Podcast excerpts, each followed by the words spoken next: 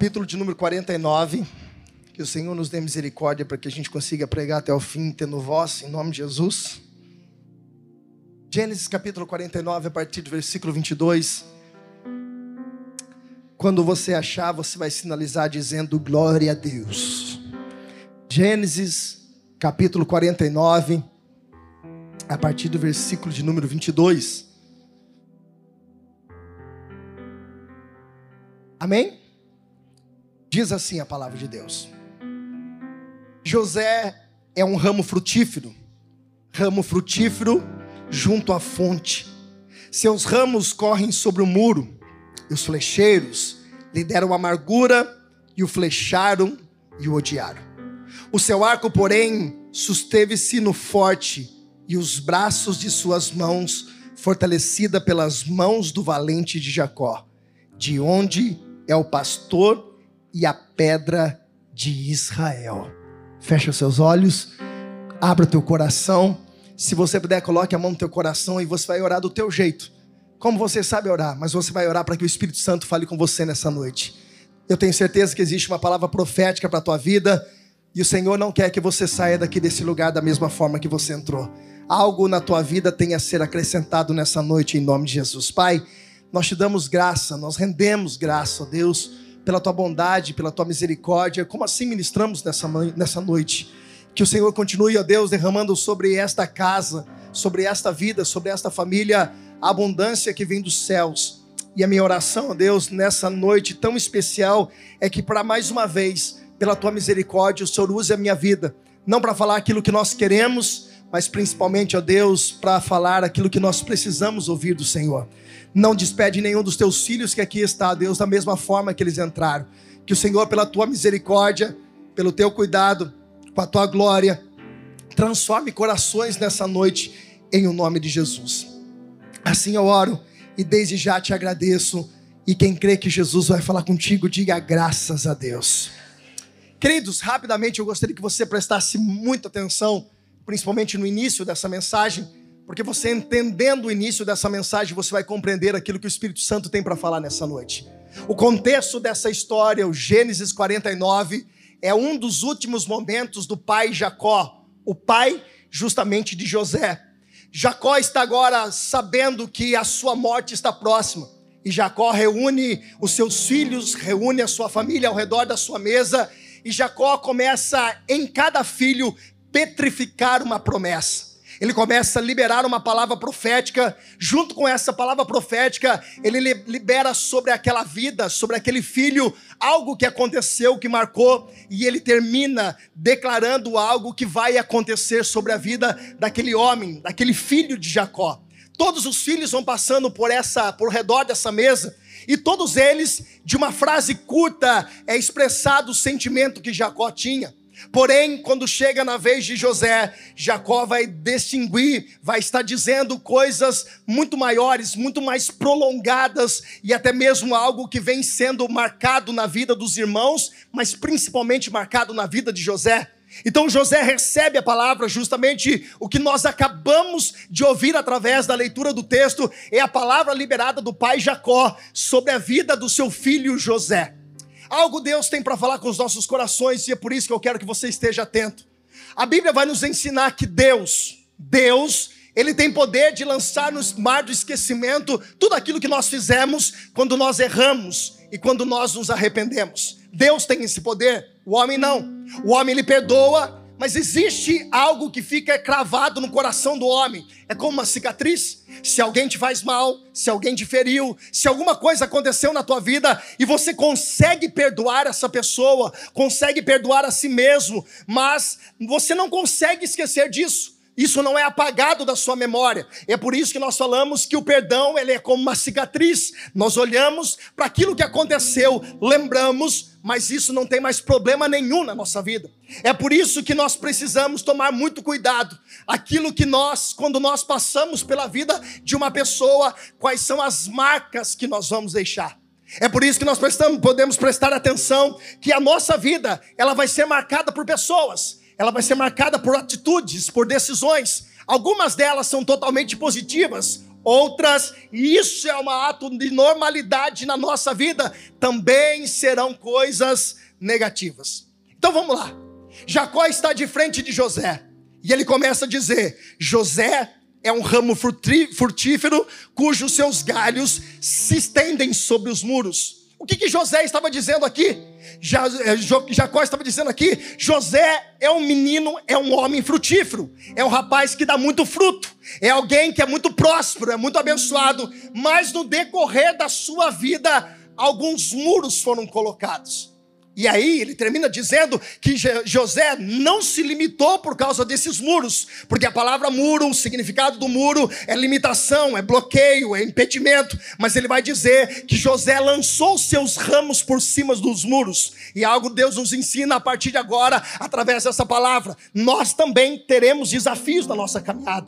A vida não é fácil, a vida não é um mar de rosa. A vida não é do jeito que nós queremos, nós podemos planejar, mas infelizmente nós teremos dificuldades, nós teremos muros, nós teremos adversidades. Nem tudo vai sair do jeito que você planejou. Mas o que nós fazemos com as dificuldades que vêm na nossa vida? O que nós fazemos com os muros que são colocados para nos limitar? Alguns retrocedem, alguns voltam para trás, mas eu e você, como José, decidimos nessa noite, por mais que o mundo coloque limitação para mim, para você, os meus ramos vão passar para cima do muro, por quê? Porque não é o homem, não é a dificuldade, não é o problema, não é a circunstância que tem a última palavra na minha vida. Eu estou debaixo de uma palavra profética e eu quero liberar sobre a vida de alguém. Esse desafio não vai te parar. Tem coisas maiores para acontecer na sua vida.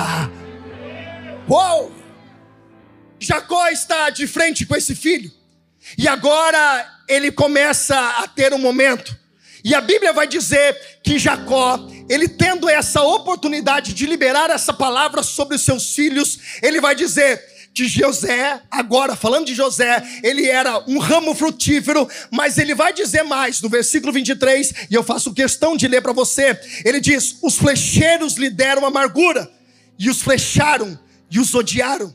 E o 24 vai dizer: E o seu arco, porém, susteve no forte braço das suas mãos, que foram fortalecidas pelas mãos do valente. Olha que Jacó estava dizendo na roda, na mesa. José teve muitos desafios e os flecheiros o odiaram. Ele estava dizendo, ele teve muito desafio, foi flechada para tudo quanto é lado, mas ele está dizendo aqui que ele foi sustentado. Ele foi sustentado pela mão do valente. Você não chegou aqui porque você é bom. Você não chegou aqui porque você é melhor do que alguém. Você chegou aqui porque existe alguém maior do que você, é para você estar dando glória a Deus, maior do que você, que tem te sustentado todos os dias da sua vida. Sabe que Deus estava dizendo? Flechada vai ter. Tem horas que vem flechada de um lado, tem hora que vem flechada do outro, tem hora que vem flechada de frente, e pior, tem hora que vem flechada nas nossas costas. Mas sabe que Jacó estava dizendo sobre a vida de José? José, você só está aqui hoje recebendo essa palavra e recebendo a sua bênção, porque alguém te sustentou. E eu tenho uma palavra para alguém, não é pelo teu merecimento, não. Não acha que você é bom, não. Não acha que você é melhor do que ninguém, não. É porque alguém te sustenta, e é por isso que você está de pé.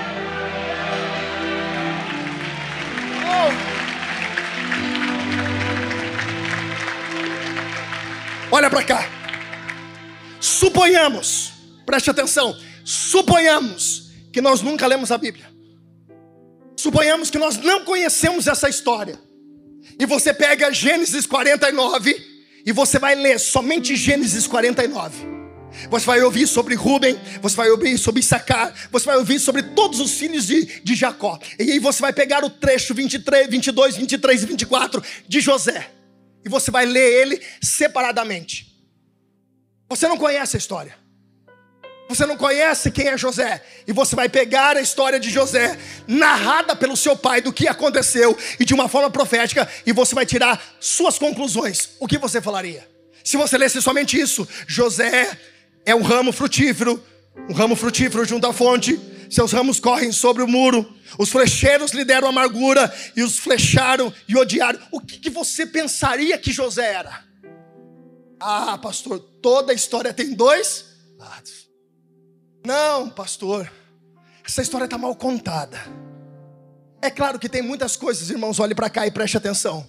Tem muitas coisas que nós colhemos de atitudes e de plantações que nós fizemos. Ponto. Não é esse o tema da mensagem, mas eu preciso refletir sobre a tua cabeça que tem muita coisa que você está colhendo hoje porque você plantou errado. Só que nós estamos falando da vida de José, a vida de um cara justo. Só que olhando para esse Gênesis 49, 22, 23 e 24, se você não conhece a história, você vai tirar conclusões errôneas. Porque você vai dizer, no mínimo José aprontou muita coisa. Para pessoas ter ódio dele, ele deve ter aprontado muita coisa. Então nós vamos fazer uma pergunta para esse texto. Nós vamos perguntar para a Bíblia por que, a pergunta é essa: por que os flecheiros queriam flechar José? Porque os flecheiros odiavam José? Essa é a pergunta. Em cima dessa pergunta, nós vamos decorrer a resposta e você vai se encaixar dentro dessa mensagem. Posso ouvir um glória a Deus por isso? Gênesis 37, coloca para mim aqui, fazendo um favor, e deixa o texto aqui, fazendo um favor. Gênesis 37, versículo 2. Gênesis 37, versículo 2. Amém. Oh Jesus, eu creio. Oh, esperei com paciência no Senhor. Gênesis.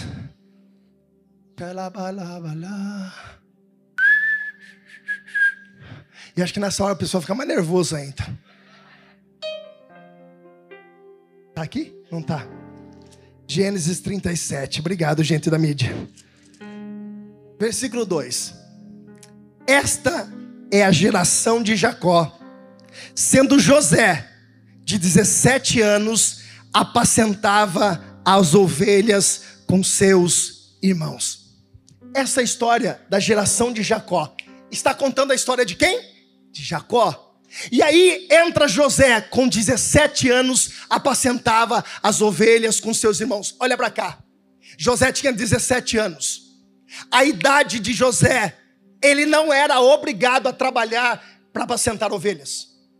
José, ele tinha uma das obrigações, era trabalhar em volta da sua casa, em volta do, da, da, casa de Jacó. Ele não era obrigado a estar trabalhando com seus irmãos, apacentando ovelha.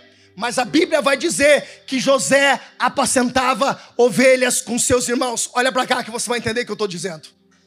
José não precisava, mas ele fazia. José estava dando um recado para mim para você, que José não estava parado no tempo determinado que ele estava vivendo, o tempo que ele poderia abrir mão do trabalho. José estava à frente do tempo. E digo mais: José, com 17 anos, ele começa a governar os seus irmãos. Pastor, me prova isso? Eu te provo.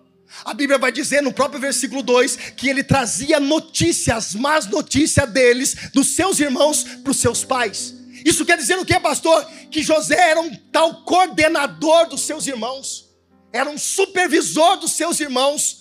A realidade, porque os irmãos, e porque eles queriam tacar flecha em José, era porque José não vivia a condição do seu momento José vivia aquilo que ele já tinha no seu coração que Deus tinha colocado. José não estava nos seus 17 anos, José já se comportava como a promessa que Deus tinha feito para a vida dele. Qual é? Que ele ia governar sobre todos. Olha para cá.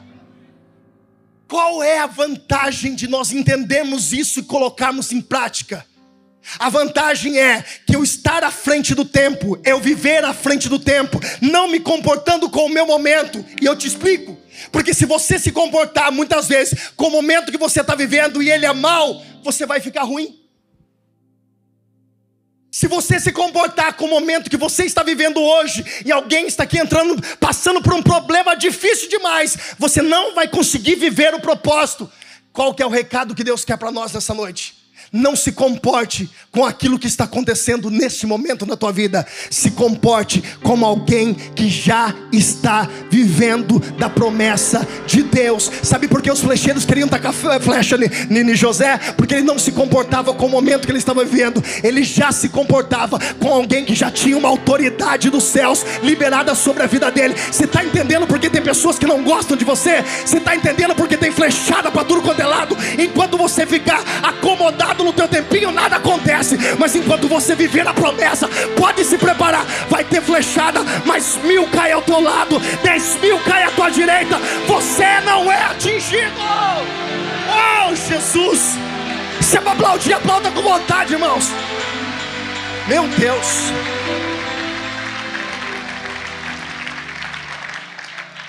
Outra coisa, qual é a pergunta?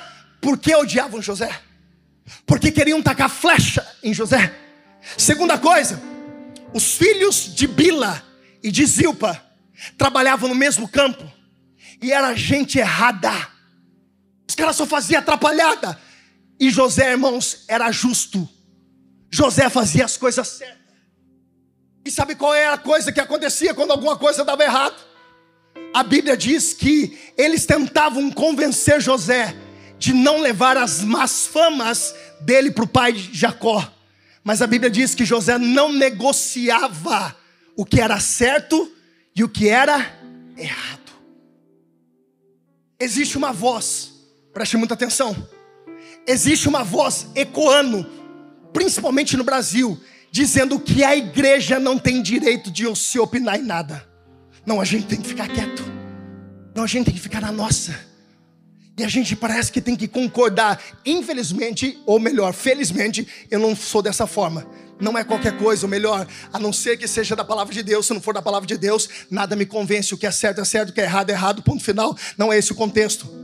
Mas o que acontece muitas vezes é que nós somos obrigados a concordar com coisas que nós não deveríamos concordar. E José não queria ficar bem com os outros, não. Ele sabia o que era certo. José não estava nem aí se as pessoas iam perguntar dele, ou iam falar dele, ou se a fama de José ia ser boa ou se é ruim. José tinha convicção do que é certo e do que não é certo. Nós precisamos ter posicionamento, dizer eu concordo ou eu não concordo. Porque enquanto você for monitorado por pensamentos, ideias de outras pessoas, você não consegue ter opinião própria na sua caminhada e você vai ser sempre uma marionete na mão de pessoas. José? Tá errado? Tá errado? Tá certo? Tá certo. Não dá. Olha para cá. Não dá para negociar o que é certo com aquilo que é errado. Não tem como eu ficar. A gente sempre fala isso com os meus pés em cima do muro. Nós já falamos isso. O muro é do diabo. Está na hora de nós nos posicionarmos como igreja de verdade. Existe uma palavra profética sobre as nossas vidas. Qual é? As portas do inferno não prevalecerão contra a igreja do Senhor. Eu quero liberar uma palavra profética sobre a tua vida. Nada vai te influenciar negativamente. Você será cabeça. Aonde Deus te colocou, Deus te colocou como cabeça. Deus não te colocou para ser influenciado. Deus te colocou para influenciar. Você está nesse trabalho para um propósito. Você está nessa faculdade para um propósito. Deus te colocou naquele lugar porque a tua vida vai influenciar alguém, irmão. Oh! Se é para aplaudir, aplaude, irmãos.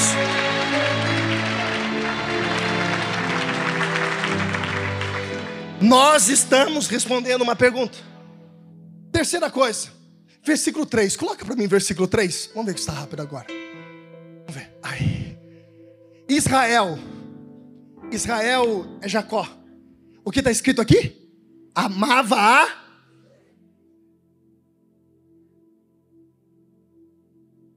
Nem todo mundo gosta de você, viu, irmãos? Olha para o teu lado, para o irmão do lado, você, eu te amo, irmão. Alguns foi meio assim, né? Olha para ele, dá um sorriso você, eu amo a sua vida, irmão. Mas posso dar um recado para você? Nem todo mundo nos ama. Só que uma coisa eu aprendi, irmãos. o que é principal na minha vida? O meu Deus me ama. Deus te ama. Pode até uma mãe esquecer do seu filho que amamenta, mas Deus jamais se esquecerá de nós. Deixa eu dar um recado para você. Você pode até ser rejeitado por pessoas, mas existe um pai que é apaixonado por você. Deus te ama, Deus é apaixonado por você. Olha para cá.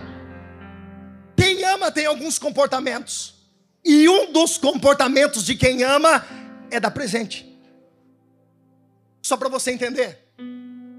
Todos os filhos de Jacó, de Israel, Jacó, eles eram vestidos com uma cor.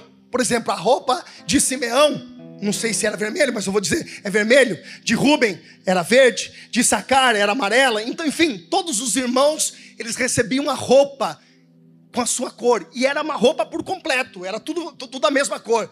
A Bíblia vai dizer que José recebeu do seu pai uma túnica colorida. Porque José, ele era diferente. José, ele era, se comportava diferente. José tinha posições diferentes. E a gente, irmãos, precisa entender isso. Nós, como filhos de Deus, nós somos diferentes. E aí o que, que acontece, irmãos? Eu fico imaginando a conversa no café da manhã na tenda de Jacó. Talvez Rubem chegava para Simeão e dizia assim: Simeão, papai gosta mais de José. E Simeão dizia: Não, Rubens, acho que porque ele é cagueta, porque ele leva. Porque ele cagueta nós, então ele é mais queridinho por causa disso, então o pai tem que fazer isso. Aí Zebulon, é, Zebulon e Naftali também começavam a conversar. Acho que a conversa era: papai gosta mais dele do que de nós, mas isso é comprovado através dessa túnica. E agora a pergunta que nós estamos fazendo para o texto, e eu quero que você grave isso: por que os flecheiros queriam lançar flechas em José? Porque o pai ama, e quando o pai ama, ele nos dá presente. Irmãos, olha para quem está do teu lado, me ajuda a pregar. Fala assim: os outros até toleram você, mas o que Deus faz por você, fala para assim, é uma insulta para Satanás. Deixa eu falar uma coisa para você. O que Deus faz para você o inferno não concorda de jeito nenhum. O que Deus tem de presente para entregar para a sua vida é coisa que o inferno fica fuzilando. Deixa eu dizer uma coisa para você, irmãos. O que Deus faz, os presentes que Deus dá para a tua vida é algo que vai incomodar. E eu quero liberar uma palavra profética e eu não tô nem aí com o inferno. Deus não precisa provar nada para você, porque ele já sabe que você adora ele de carro a pé, com dinheiro, sem dinheiro. Mas Deus vai entregar coisas para você, para as pessoas olharem para você e dizer: o Pai ama ele, o Pai é apaixonado por ele. Pessoas vão andar na rua e vão olhar para você e vão entender: aquele que está no alto ama esse filho. Uou! Deus te ama, irmãos as pessoas vão também reconhecer o Deus que está na tua vida através daquilo que Deus já está fazendo na tua vida. Eu vou liberar essa palavra porque está no meu espírito. Deus vai levantar pessoas através de promessas realizadas, e através disso, pessoas reconhecerão que você é filho de Deus. Uau!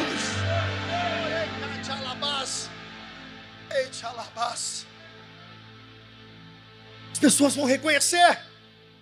Não é quando nós só andamos com uma Bíblia debaixo do braço, não, irmãos. Tem presente do céu para a tua vida, para que muitas pessoas que ficam duvidando, será que é filho ou não é filho? Deus trouxe você aqui hoje para dizer: você é filho, e através daquilo que eu tenho para fazer na tua vida, vai comprovar para aqueles que duvidam: você é filho de Deus. Preste atenção, eu estou correndo para encerrar. Guarda isso no teu coração quando os milagres começarem a acontecer na tua vida, vai acontecer algumas coisas que talvez você não esteja preparado, e é por isso que você tem que preparar. Quando José começou a ser tratado diferentemente dos outros irmãos, começou a acontecer uma rejeição de José. E José passou a ser invisível para alguns irmãos daquele tempo. Os irmãos já não conversavam mais com José como irmãos. Olhe para cá e dê glória a Deus. Eles não mais aceitavam José como irmãos. E você precisa ter essa consciência que por causa de algumas coisas que Deus pode fazer na tua vida, alguém pode não entender e você possa se tornar invisível para algumas pessoas. Mas um dia, Jacó pela manhã chama José.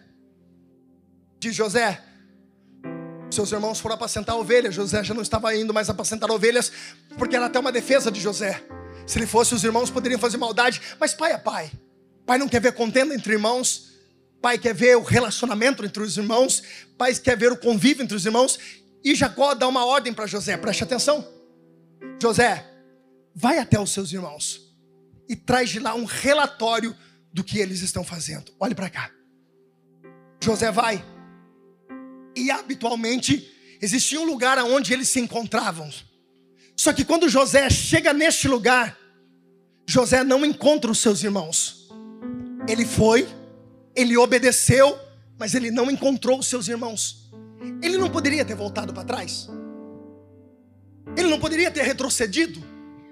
Ele não poderia dizer assim, ó, eu fiz o que meu pai mandou, mas eu não encontrei, então eu vou voltar. Mas a Bíblia diz que José era diferente. José não é desse tipo de pessoas que tem uma missão, mas quando ele tem a primeira resposta negativa, ele retrocede. Nós estamos falando por quê? José recebia flechada.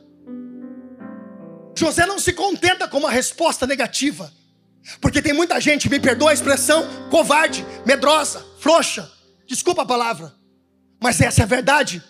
Porque nos primeiros desafios da sua vida, quando recebe um não, ou quando a notícia não é favorável a si mesmo, elas retrocedem e voltam com uma resposta negativa. José, não. José é determinado naquilo que ele quer. José, quando ele tem o primeiro desafio, ele não volta para casa, ele continua procurando seus irmãos. E há uma palavra profética para alguém: não é para você desistir, continua, continua. Tá difícil, pastor, continua. Pastor, tá, tá pesado, continua. Pastor, estão se levantando contra mim, continua. Há uma palavra para alguém hoje que você não pode retroceder, você não pode voltar para trás. Você não pode deixar com que essa resposta seja uma resposta negativa. Persista naquilo que Deus tem colocado no coração. Eu sei que essa palavra é específica para alguém aqui hoje. Alguém que estava desistindo, se procure fazer aquilo que Deus mandou. E se não deu certo, continue fazendo, porque a resposta para isso é positiva na tua vida. Olha para cá. José se informa com algumas pessoas.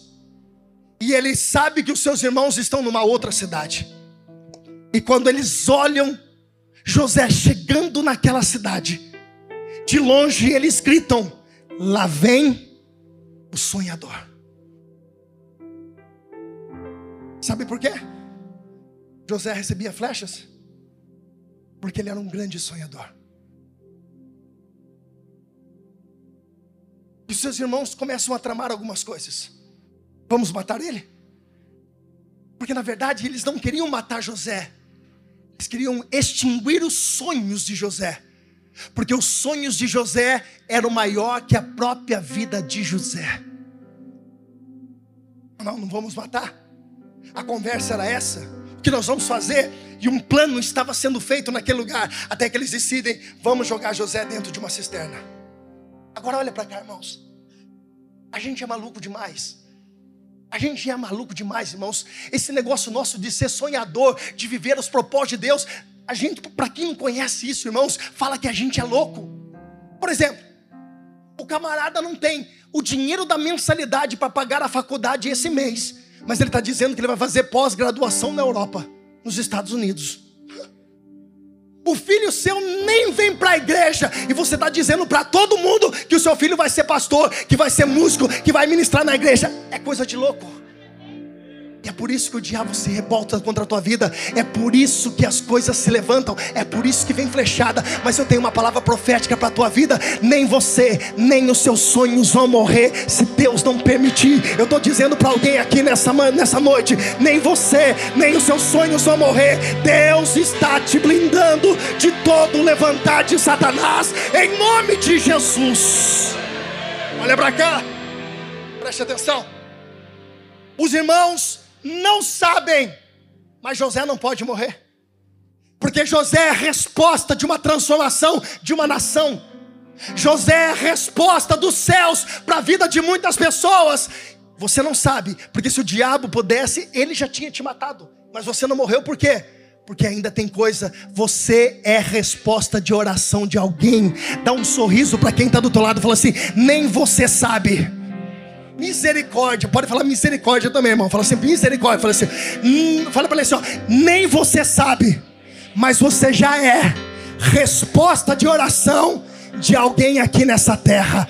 O diabo não vai te parar em nome de Jesus. Eu vou dizer de novo: o diabo não vai te parar em nome de Jesus. Eu vou dizer de novo: o diabo não vai te parar em nome de Jesus. Oh!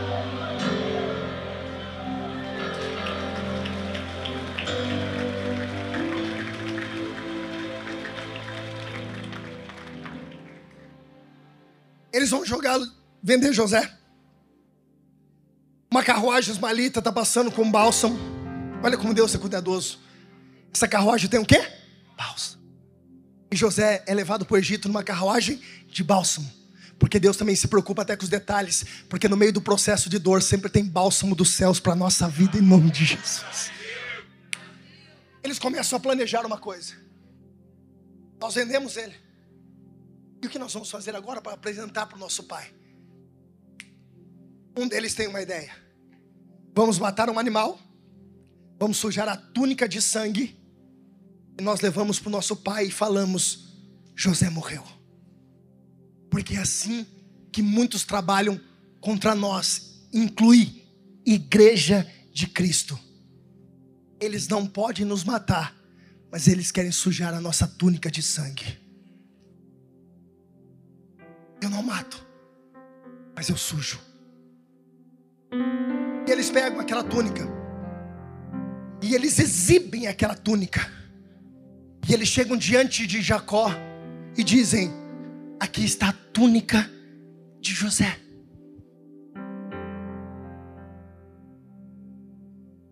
Jacó era um cara muito importante. Beto Jacó tinha influência de pegar alguém dos seus homens de trabalho e mandar ele até o caminho até a cidade do Egito, ver se nenhum ismaelita tinha sequestrado José. Mas a Bíblia diz que Jacó presumiu que José estava morto. E na verdade, Jacó estava repetindo a mentira que os filhos estavam levantando contra a vida de José. Olhe para cá. Nós precisamos parar de presumir algo e continuar repetindo mentiras que tem se levantado contra a nossa vida e contra a igreja, porque tem muita gente que está aqui que acredita naquilo que falaram sobre você e você vive isso. Esse daí, não nada. E você criou um negócio dentro do seu coração e você já se blindou e você acha que você é um zero à esquerda, que você não vai dar nada. Você continua repetindo aquilo que estão dizendo sobre você. Jacó presumiu, achou. Toma cuidado com o teu achômetro. Se perguntasse para Jacó: Jacó, cadê o seu filho José? Ele ia responder: morreu. Não. Ele estava no caminho do Egito, sendo levado para ser comercializado em meio à praça dos egípcios. Se perguntasse para Rubem, o seu irmão: Rubem, cadê o seu irmão José? Morreu? Não. Ele estava lá na praça Justamente nesse momento, e Potifar estava olhando para ele e dizendo: Tem algo diferente nesse rapaz? Talvez se Simeão olhasse e perguntasse: Cadê José? Ele ia responder: Morreu? Não. Ele está na casa de Potifar. E tudo que ele faz, a Bíblia diz que Deus o abençoava. Se perguntasse para Issacar: Cadê o seu irmão? Ele ia dizer: Morreu? Não. Ele está na casa de Potifar, resistindo às ciladas da mulher de Potifar, porque ele se manteve puro diante da presença de uma promessa que Deus tinha para a vida dele. Zebulon, cadê o seu irmão? Morreu? Não. Nesse exato momento, ele está sendo lançado dentro de um cárcere. Ele está sendo agora julgado por algo que ele não cometeu. Issacar, cadê o seu irmão? Morreu? Não. Justamente agora, ele está lá na, na, na, prisão, interpretando o sonho do padeiro do coveiro, e daqui a pouco já tem algo acontecendo no mundo espiritual. Daqui a pouco ele estará se preparando para chegar na frente do rei de Faraó. Ei, Naftali, Cadê seu irmão? Morreu. Não, ele já está se preparando, já está se barbeando. E daqui a pouquinho ele está chegando diante de Faraó para interpretar o sonho e virar a sorte da vida dele. Enquanto tem muita gente, levante as suas mãos. Tem muita gente dizendo que você morreu. Jesus te guardou, Jesus te blindou, Jesus te protegeu. E a tua vida continua. Enquanto estão espalhando que você morreu, Jesus está trabalhando na tua vida. A tua vida não parou.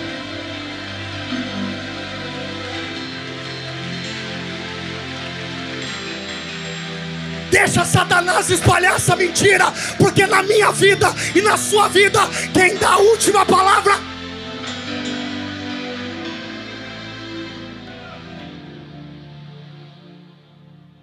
Benjamin, cadê o seu irmão que cuidava de você? Morreu? Não.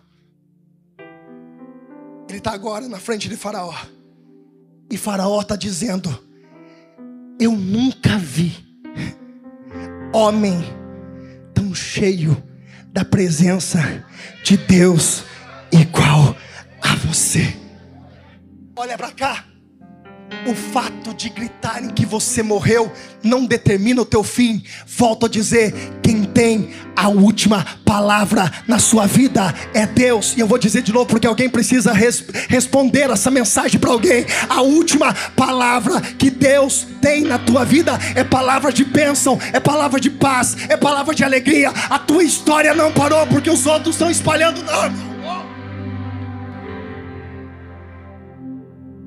Nós precisamos quebrar o coro do que gritam, do que espalham, das mentiras que se levantam contra a nossa vida. Eu não sou determinado por aquilo que falam de mim, eu sou determinado por aquilo que Deus pensa da minha vida. E eu vou encerrar. José agora é governador do Egito e ele poderia pegar uma carruagem e voltar para a casa do seu pai. Olha para cá. Ele poderia pegar uma carruagem e voltar para casa do seu pai. Mas o sonho que Deus colocou no coração dele não era José que se dobrava diante dos seus irmãos, eram seus irmãos que se dobravam diante dele.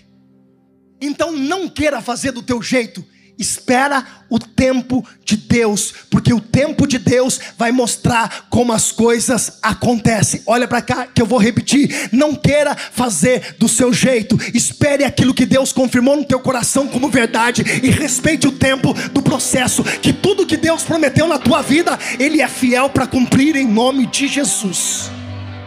Olha para cá. Teve fome em toda, toda a terra boa parte da terra, mas o Egito não tinha. E os irmãos de José vão até até o Egito. Olha para cá, eu estou terminando. Alguns minutos eu estou terminando. E quando eles chegam diante de José, os seus irmãos, eles não reconhecem. Existe uma frase, e eu quero que você responda, e é essa mesmo, que diz: quem bate, esquece. Quem apanha, mas não é uma vingança. E eu vou explicar para você algo. Os irmãos de José não reconheceram José. E a pergunta é: por quê? Porque José mudou.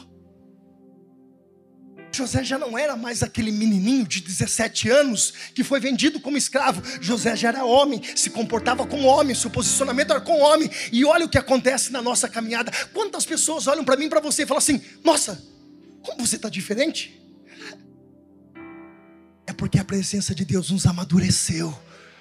É que com o passar do tempo, a maturidade espiritual, Joãozinho, veio sobre as nossas vidas e a gente aprende a lidar com as coisas.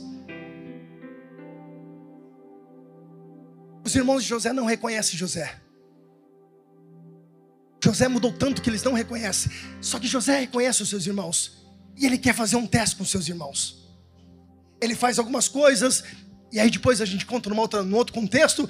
E um dia, José chama todos os seus irmãos dentro de uma sala. Perto do meio-dia, ele pede para que todos os egípcios saiam. Louvor, pode ir subindo, fazendo favor? Olha para cá. Os irmãos olhavam para ele e não sabiam, pastora, que era José. Mas José reconhecia os seus irmãos. Deus preparou naquele dia um reencontro. Olha para cá e você vai entender que eu estou falando, que eu sei que essa palavra é profética para alguém. Preste atenção. Existem muitas coisas que precisam ser resolvidas na sua vida e você está empurrando com a barriga. Vai mexer na ferida, vai doer um pouquinho mais. Existem pessoas que você precisa perdoar, porque você é diferente. Você não é a mesma pessoa de antes. E você não está agindo pela sua carne. Porque se for agir pela carne, irmãos, tem hora, pode louvor. Se for agir pela carne, tem hora que a gente vai tomar cada decisão errada. E Deus está preparando reencontros para algumas pessoas resolverem coisas do seu passado. Eu sei que essa palavra tem endereço, CEP, tudo que você possa. Eu sei que essa palavra tem endereço, e é por isso que eu repito: Deus vai preparar reencontros para que você resolva coisas do seu passado. Se coloque em pé. Pode começar, louvor, só os instrumentos. Olha para cá. Eu tenho três coisas para falar para vocês. Quantas? Bem alto. Quantas coisas? Primeira, preste atenção. José ficou sozinho, olha para cá, com seus irmãos. E quando José ficou sozinho, ele vai dizer: Olha bem para cá, pelo amor de Deus, você não pode perder isso. Se você não lembrar da mensagem, nada daqui para trás, grave isso que eu vou falar para você. Essas três coisas. Quando José fica sozinho, existe algo que está no coração de José, porque José é ser humano, José é homem, José tem sentimento. E José, eu acredito, a Bíblia não está dizendo, pastora Tânia, mas eu acredito que José chega diante dos seus irmãos e ele grita assim, dizendo: Eu sou José. Só que esse grito era um grito de desabafo. Era um grito de um homem que por muitos anos viveu muitas coisas e soube lidar com essas coisas, mas lembra que nós não apagamos, nós lembramos. E José não estava jogando na cara, José estava dizendo exatamente isso. Eu passei por todas as dificuldades e eu estou aqui. Vocês não me reconhecem, mas eu sou José. Eu queria que você levantasse a mão direita o mais alto que você pudesse. Levante as suas mãos, não é egocentrismo que eu vou fazer aqui. Mas eu quero que você vai dizer algo agora. Feche os seus olhos se você puder. E você sabe a tua história. Você sabe tudo o que aconteceu na tua história. Você sabe quantos nãos você recebeu, quanta dificuldade você passou, quanta luta você atravessou. Você sabe quantas batalhas você venceu e você está vivo. Então o que eu vou dizer aqui para você é um recado para o mundo espiritual que nós vamos dizer. Levante as suas mãos mais alto que você puder. Quando eu disser três, eu vou contar três. Você vai dizer alto o seu nome. Mas presta atenção. Qual é a mensagem que nós estamos dando? Que Deus nos guardou. Nós estamos aqui até hoje porque Deus Deus os guardou, Deus os livrou. Era José dizendo: Eu venci a cisterna, eu venci os ismaelitas, eu venci Potifar, eu venci a cadeia, eu venci as calúnias, eu venci a prisão e eu estou vivo. Então eu quero que você levante as suas mãos mais alto que você puder. E eu vou contar até três. E você vai dizer em alta voz: Eu sou. E você vai dizer o seu nome. E eu vou dizer um, dois, três. De novo, de novo, de novo. Você está dizendo para Deus, lá no mundo espiritual, o Senhor tem me sustentado e Satanás tem recebido essa mensagem também. Você está de pé. Um, dois, três. Segura, segura, segura, segura, segura. Não, segura, segura, segura. Não, é agora não, é no três. Na terceira coisa nós vamos entrar. Segura, segura, pelo amor de Deus. Segunda coisa. Gênesis capítulo 37, eu vou ler. Versículo de número 2. Esta é a história de Jacó, sendo José com 17 anos. Olha para cá. A história era de quem? A história de quem? De quem? Pode falar, é isso mesmo é de Jacó. Só que para Jacó contar a história dele, Tiago, ele teve que incluir a história de José junto. Você entendeu isso, Cíntia? Você entendeu, Lavínia? Para Jacó contar a história dele, ele precisou falar de José. Olha para cá. Eu quero liberar uma palavra profética sobre a tua vida, filho. Sobre esta igreja nessa noite. Você vai marcar tão positivamente a vida de pessoas você vai marcar tão positivamente a vida de pessoas que para alguém contar a história dela, ela vai ter que inserir você nessa história também. Eu vou dizer de novo porque você não pegou. Para alguém contar a história dela, o teu nome vai estar incluído porque você vai marcar positivamente a vida dessa pessoa. Você vai ser um instrumento de Deus para virar a sorte dessa pessoa.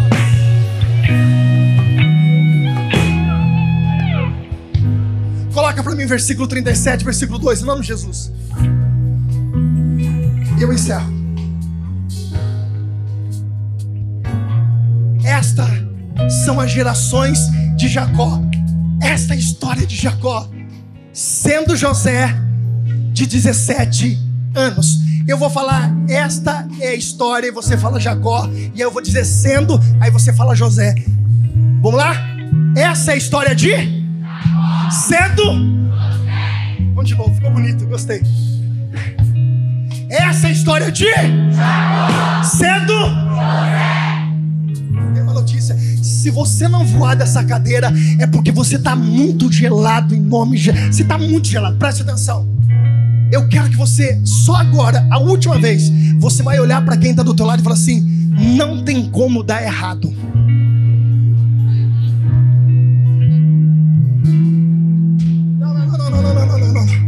Isso dá para sair um pouquinho mais motivado. Olha para ele, aponta o dedo de profeta e fala assim: não tem como dar errado.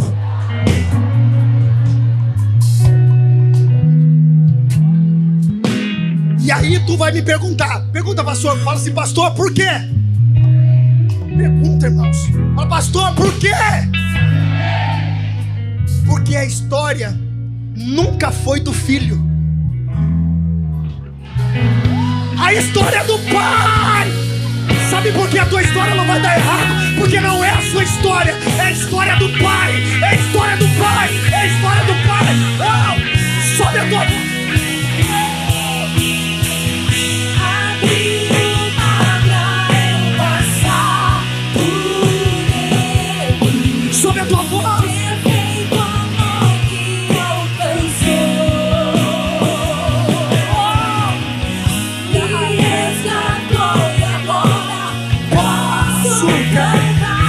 抓错。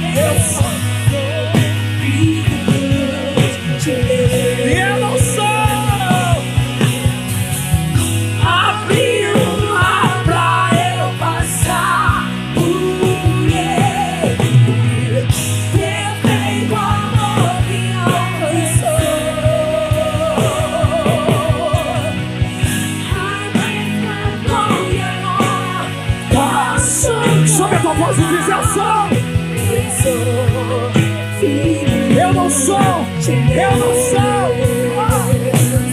eu não sou mais escravo do meu. Diga pra ele assim: eu sou, eu sou.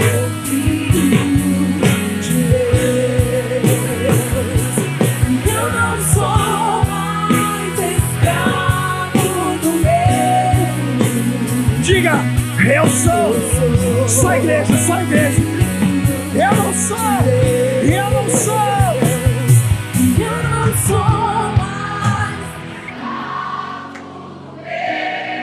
Sobe a tua voz e diz: Eu sou, eu sou filho de Deus. Eu não sou, eu não sou, eu não sou.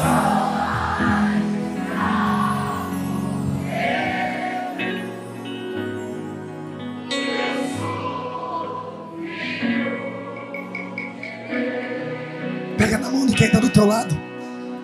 Olha para ele e diz assim: Não tem como dar errado.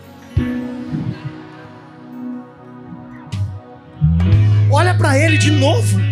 Ele não está entendendo o que Deus está falando. Fala assim: não é a sua história, é a história do Pai.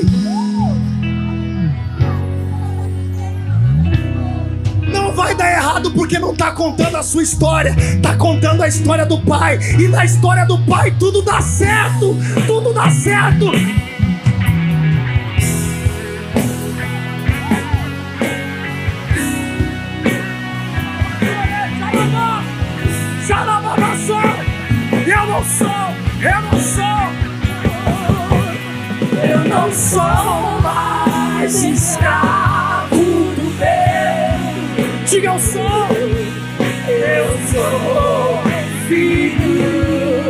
Filho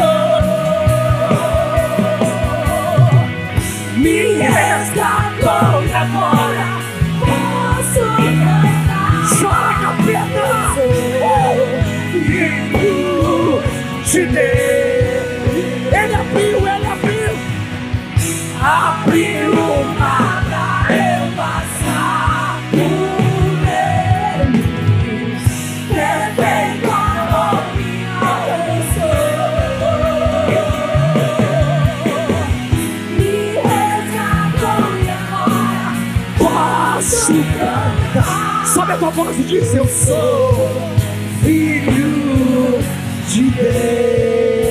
Eu sou, eu sou filho de Deus. Sobe a tua voz e declara: Eu sou, eu sou